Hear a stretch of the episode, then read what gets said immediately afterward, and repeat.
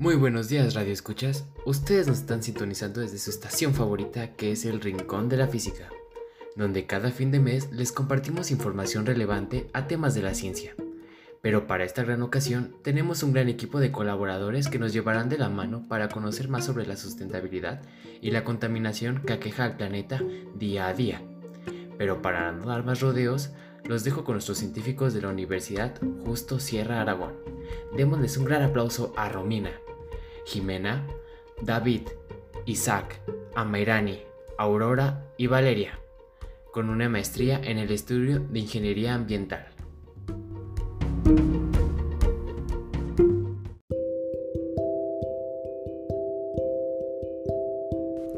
Hola Ángel, me alegra estar hoy aquí en tu programa, junto con mis colegas y colaboradores, para platicarles e informarles de este tema que en verdad nos debería preocupar y alarmar. Pero para dar inicio, quiero citar a Albert Einstein, cuando decía que el mundo es un lugar peligroso, no a causa de los que hacen el mal, sino para aquellos que no hacen nada para evitarlo. Nos damos cuenta del papel que todos jugamos en el mantenimiento de la salud de nuestro entorno y en el legado que entregaremos a nuestros hijos.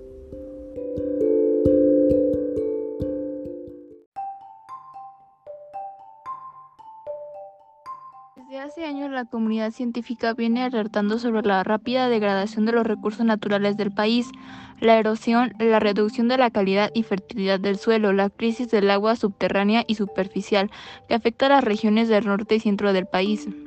La contaminación de los alimentos y del medio ambiente, el abuso de pesticidas y aumento de emisiones de gases de efecto invernadero son factores negativos de la agricultura moderna. La importancia del medio ambiente es hoy en día innegable, y esto tiene que ver con el abuso y el desgaste que el ser humano genera de manera cada vez más notoria sobre los complejos fenómenos naturales, lo que provoca alteraciones que afectan no solo a otros seres vivos, sino también a sí mismo. El ser humano siempre ha interactuado en mayor o menor grado con el medio ambiente, porque es de él de donde obtiene todos los recursos para su subsistencia. Sin embargo, en los últimos tiempos, el crecimiento de la población mundial a niveles desmedidos y el aumento, con ella de las necesidades de alimentos y diversos tipos de recursos, ha llevado al ser humano a generar severos daños en el medio ambiente planetario, algunos irreversibles. La búsqueda de soluciones al deterioro ambiental ha encontrado en el desarrollo sustentable un aliado para crear nuevos métodos de subsistencia, que no se basen en el daño al medio ambiente, pero que tampoco impliquen atraso.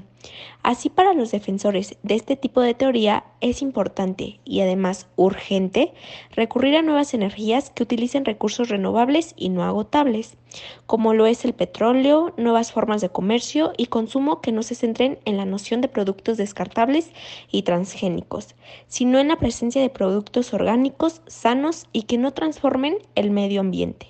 Los estudios sobre cambio climático sugieren predicciones que se tornan alarmantes tales como un aumento gradual de la temperatura, peligro de inundaciones, la desertificación, la sobreexplotación y contaminación de acuíferos, al igual que la pérdida de la biodiversidad, el aumento en el número e intensidad de los huracanes y acontecimientos climáticos más variables y extremos en general. El impacto derivado de estos fenómenos se expresa hoy en día en mayores dificultades en el acceso al agua potable, en la propagación de enfermedades como ya es el COVID-19, que nos aqueja, y la aparición de nuevos padecimientos, afectaciones a la agricultura, desnutrición, entre otras. Con el objetivo de alcanzar la sustentabilidad, expertos y empresarios se han dado la tarea de diseñar y adaptar formas que ayuden a lograrlo. Existen varios métodos creados en diferentes disciplinas específicas que evolucionaron en propio campo y que actualmente son utilizados en la gestión del ambiente.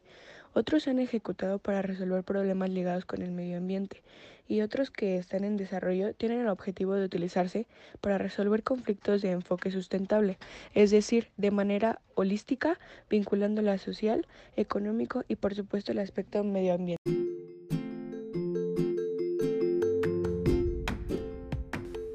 Frenar la contaminación de todo tipo está en manos de cada uno de nosotros. Se trata de modificar hábitos poco a poco para ayudar a reducir lo que contaminamos. Te proponemos algunas ideas que David nos compartirá.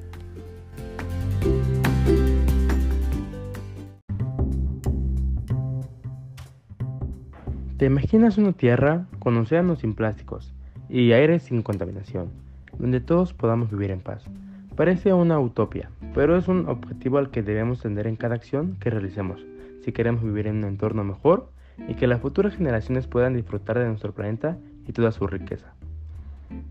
Pero para lograr esto juntos tenemos que empezar con utilizar transporte público, comprar productos locales, consumir productos ecológicos, reciclar, reducir el consumo de plástico, disminuir el uso de agua y de la energía eléctrica y elegir energías renovables.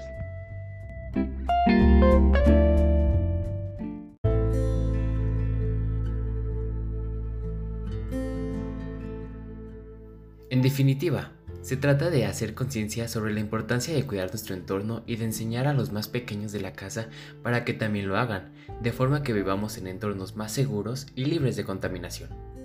Una vez más, muchas gracias por estar aquí compartiendo y llamando a la gente al cuidado del medio ambiente, que por el momento es nuestro único hogar, y solo nos queda cuidarlo y amarlo, para que las generaciones que estén por venir puedan disfrutar y vivir bien y saludablemente. Nos vemos hasta la próxima, queridos amiguitos del bosque. Cuídense mucho, quédense en casa y si van a salir, salgan con sus medidas de seguridad para evitar los contagios del COVID. Porque así juntos saldremos de esto. Buen día, ustedes sintonizaron al Rincón de la Física.